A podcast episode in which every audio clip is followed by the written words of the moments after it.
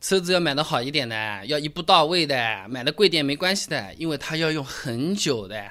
呃，现在比较流行呢，电动车。那我电动车花多少钱呢？电动车它到底可以用多久？它的寿命有多长呢？首先看电动车，它的寿命取决于什么？那顾名思义就是电驱动的车子嘛。那可不可以开得爽，就要看这个电有多少，电量够不够，对吧？那技术上来说呢，目前各大新能源车厂竭力解决电动车电能的问题。那么其实电池技术还处于探索期，没有一个非常好的统一配置方案啊。不同车厂。电动车的这个电源管理技术各不相同，使用体验也没有像燃油车这么稳定。充电有的能插上去，有的插不上去，各种事情都有啊。那么从成本上来看，一辆市场指导价二十万左右的新能源汽车呢，动力电池的成本大概占七万块钱，大概是占总成本的三分之一。电池报销掉了，基本上这个车价。一半也就是没有了。那么这个电池性能好不好？能否坚持到我们要把这个车子换掉了，或者这个车子真的报废的那个程度？日常开车的时候，这个车子开起来爽不爽，好不好？基本上就可以来体现出这个车子的寿命有多长了。那我们关键看什么？看电池啊。那么设计上这个电池最多的寿命和最低的寿命有多少呢？那从设计寿命来说，短的可以开十六万公里，长的可以开四十万公里。电动车目前主要在用的呢有锂电池，它分为两种，一种叫三元锂电池，另一种呢叫磷酸铁锂电池。两种电池的偏重不同啊。三元锂电池呢体积比较小，容量比较大，电池呢受外界影响小，寿命呢不如磷酸铁锂电池。市面上的特斯拉、奇瑞 EQ 等这种车型就是用这种电池的。土话理解。笔记本电池啊，就这么个意思啊。它这个使用寿命呢，基本上完全充放电循环大概八百次以上。完全循环充放电你要理解一下啊，是从零没有电充到百分之一百，这才算一次。如果你有百分之五十的电量，把它充满充到一百，只能算半次啊。这个千万要记住啊。那么还有一种不是叫什么磷酸铁锂电池，它的那个使用寿命是更长的，完全循环充放电两千次以上。目前比亚迪、腾势、江淮这些国产车型用的这种电池比较多。那我们算一下啊，三元锂电池循环寿命八百次，电池包储存电量大概是四十千瓦时，每千瓦时跑五公里。那一次充满跑两百公里，使用寿命八百两百一乘十六万公里使用里程啊。那同样的电池包储存容量使用功率，完全充放电两千次的磷酸铁锂电池，两千次循环呢可以跑四十万公里的这个寿命里程。哎，不要小看国产车，我们国产电动车寿命可是更长的啊。那么在搜刚才的那些资料去找原因、找这个结果的时候呢，额外也搜到一个东西啊，就是电动车这个电池规格标准，国家是有规定的。啊，他就是讲过，那哪个叫什么免征新能源汽车车辆购置税的公告中，这个讲过这个事情。新能源的汽车啊，这个电池、电机、电控关键部位啊，它是不能低于五年或者十万公里的质保的，没有达到对应的标准，车子都不让卖。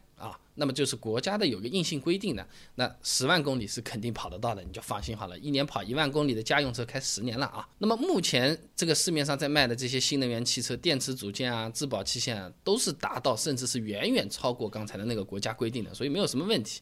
你什么比亚迪秦啊，整车六年十五万公里的质保加电芯终身保修。人家电池厂就是霸气，是吧？那上汽荣威电池这种核心部件五年十万公里质保，北汽 EV 两百电池五年不限公里质保，都是很豪放的啊，没什么问题。说了一大堆电动汽车，到底实际使用寿命是多少呢？有一个很重要的概念，就是电池寿命没达到，但是实际的使用体验会逐渐衰退的。用过手机都这样的，新买来的手机很足，可以用很久，用着用着好像半天就要充了嘛。就是这个道理，苹果还要夸张，电不太多的时候，CPU 速度都会降下来的，对吧？那我们这个电动车和它有点像啊，不管什么牌子，电动车的电池电量肯定是越充越少的，越用这个总量越小的。那么打个比方，特斯拉 Model S 开六万公里，行驶的这个衰减大概是百分之五。十万公里呢，衰减百分之六；二十万公里呢，大概衰减百分之八左右。那这个是特斯拉了。国产新能源车开个一两万公里，衰减百分之五的也是有的啊。使用环境和配置的确不一样，每个厂家的技术也不一样。目前呢是没有能够长期保证始终如新的这种使用效果的新能源车是没有啊。那么续航里程缩短，充电频率就会增加。电池衰减到总电量或者叫原来的电量的百分之八十的左右时候呢，一般就不能继续使用了。那我们车主可以选择把这个电池换掉，或者把车子报废掉算了啊。那么就算是不用，放在那边也会衰减的。我们不是有句土话的吗？放电是不是 放在那边就会没电啊？这个电池啊，它加入了这个电解液之后，它就开始进行充放电循环了，直至这个充放电循环终止。那不论用不用，它都有化学反应在进行，电池性能还是会缓慢的进行衰减的啊。这个和我们的汽油车有点不太一样，有个自然放电的过程啊。那么日常开车的时候，怎么样去保养，或者说让这个电动车用的更久一点？第一个呢，就是避免大电流的输出，土话就是油门踩到底，它这个当然是叫电门了啊。瞬间的大流量啊，会产生硫酸铅结晶，哎，它会损害电池这个极板的物理性能，加快电池的衰减，有点像这个汽车的这个积碳。汽油车的积碳，但是积碳能清，这哥们儿清不掉的啊。还有一个呢，就是避免过度放电。说话的就是不要完全把它用到没有了，然后再去充电。锂电池最好的状态呢是百分之三十到百分之八十电量的状态是最好的，寿命也是最长的。那我们平时开的时候就要看看，不要用到哎原地停了拖走再去充，这个是伤电池的啊。那么充电的时候也要注意，也不要过度充电。用过手机的朋友应该明白啊。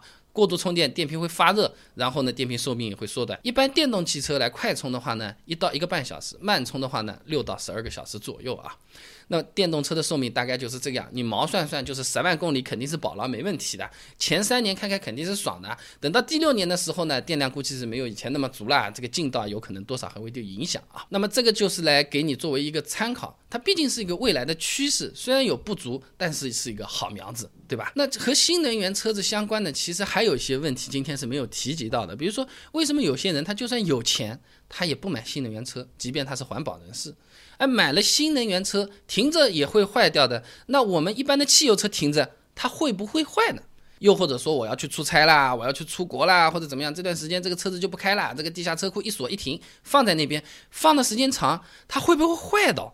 或者说放多长时间它是会坏掉的？